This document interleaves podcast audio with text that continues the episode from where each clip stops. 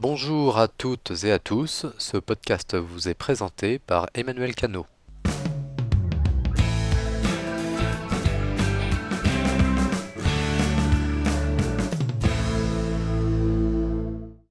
Bienvenue dans ce nouvel épisode qui a été réalisé sur un iMac Core i3 cadencé à 3,2 GHz. Il est équipé de 4 Go de mémoire et fonctionne sous la version 10.9.2 d'OS 10 Mavericks. J'ai aussi à ma disposition sur ce Mac Final Cut Pro 10 dans sa version 10.1. Nous allons voir en effet aujourd'hui euh, comment pouvoir euh, retrouver la synchronisation audio euh, d'un clip qui, a été, qui aura été mis dans la timeline et pour lequel l'audio n'aura pas été associé. En effet, dans les versions précédentes, Final Cut Pro 7 en particulier, lorsque l'on montait un clip dans sa timeline, ou une partie d'un clip, euh, eh bien, euh, on avait la notion de piste, euh, de piste audio, de piste vidéo. Et bien évidemment, maintenant, avec Final Cut Pro 10, vous aurez remarqué que l'image et le son restent associés au sein d'un même élément, d'un même clip, pour éviter justement les pertes de synchronisation. Bien entendu, on conserve tout de même la possibilité de pouvoir dire aussi dans Final Cut Pro, euh, pour une partie euh, donnée d'un clip, lorsque je vais monter euh, ce segment dans la timeline, je peux très bien dire de ne prendre que la partie vidéo et de ne pas mettre le son dans la timeline. Vous voyez que ici, la partie sonore, je n'ai plus de, forme d'onde audio, donc effectivement le son n'a pas été monté. Si je souhaite faire la même chose pour le premier clip que j'ai monté euh, précédemment, euh, c'est-à-dire supprimer l'audio associé ou le désynchroniser pour une raison X ou Y, il va me suffire donc de sélectionner euh, ce clip et dans le menu plan à demander à détacher l'audio. On voit bien concrètement maintenant que effectivement la partie vidéo perd la forme d'onde audio et l'audio est donc détaché pour pouvoir être mis en synchronisation juste sous, le clip. Dans ce cas-là, bien évidemment, maintenant je peux procéder à une désynchronisation.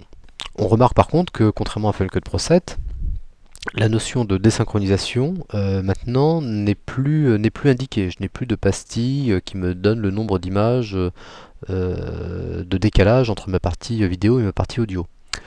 Ce qui fait que pour pouvoir retrouver euh, une synchro, là effectivement c'est très simple, il va me suffire de remettre euh, l'audio euh, juste en dessous, mais parfois ça peut être plus compliqué que ça. Je n'ai plus, de repères, et ce sera a fortiori encore plus dur lorsque effectivement j'aurai monté initialement la partie, le clip sans l'audio. Là je n'ai même pas le segment associé pour pouvoir retrouver les choses. Alors comment faire pour pouvoir retrouver euh, la synchronisation, voire même l'audio associé à un clip? La première étape, ça va être de dire, bah, ce clip-là, je ne retrouve plus sa synchro, je vais le supprimer. La deuxième étape, ça va être de sélectionner le morceau du clip, euh, euh, le, clip que l'on souhaite traiter, et dans le menu Fichier, de demander à afficher dans le navigateur.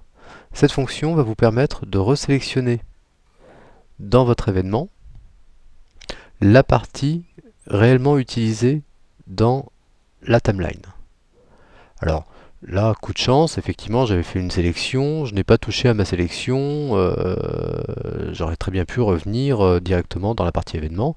On le voit d'ailleurs pour le deuxième clip, hein. j'ai encore la sélection euh, initiale qui est posée. Euh, maintenant, effectivement, la force de cette fonction, c'est de dire, bah, quand je n'ai plus les, plages utilisées dans l'événement, bah, cette fonction continue à fonctionner.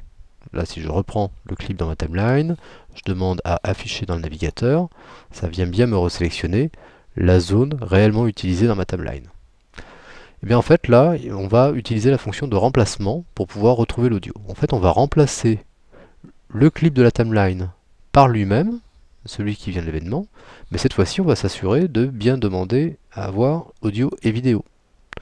Et il me suffit juste de déposer la version de l'événement sur la version de la timeline, de demander la fonction remplacer, et je remplace le clip par lui-même, avec ses mêmes points d'entrée, mêmes points de sortie, mais cette fois-ci donc avec l'audio. Vous voyez que l'opération est très simple, je sélectionne un clip, je vais demander la fonction afficher dans le navigateur, où j'appuie sur le raccourci Shift F au clavier. Ça me sélectionne la partie utilisée dans l'événement, je la reglisse sur l'occurrence dans la timeline, je remplace et je retrouve bien la partie audio. Donc c'est la méthode la plus simple effectivement et la plus rapide surtout qui va vous permettre de pouvoir comme ça resynchroniser de l'audio par rapport à de la vidéo. Maintenant, dernière petite astuce, effectivement, euh, pour les fois où vous n'avez pas besoin de la partie audio dans, la timeline, euh, je vous conseille quand même de l'inclure dans le, dans le montage euh, ne pas avoir à faire ces opérations de resynchronisation et de dire tout simplement bah, si je n'ai pas besoin de l'audio bah, éventuellement je baisse le niveau audio voilà grâce à la, ligne de niveau sonore bah, je mets le volume à zéro euh, voire même ce sera même plus efficace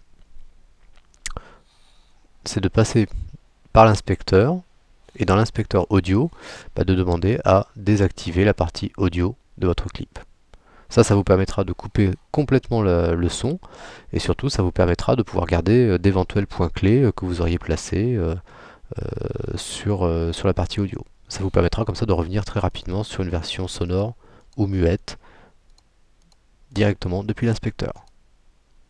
Voilà, cet épisode est à présent terminé, j'espère qu'il vous aura intéressé. Et pour plus de renseignements sur nos formations Final Cut, je vous invite à consulter euh, notre catalogue à l'adresse web www.gnosis.fr. A bientôt pour un nouvel épisode, au revoir